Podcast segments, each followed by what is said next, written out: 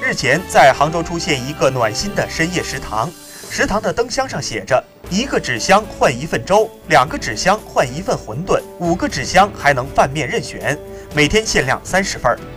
快餐店老板孙长金说：“我们店后面的小区里有个快递中心，快递员经常凌晨才下班，看他们蛮辛苦的，就是希望他们下班后能吃上一口暖饭。”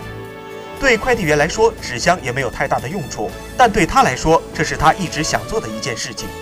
这几天来送纸箱的大部分是深夜工作的快递员，有收纸箱的老大爷，还有早早上班的环卫工人。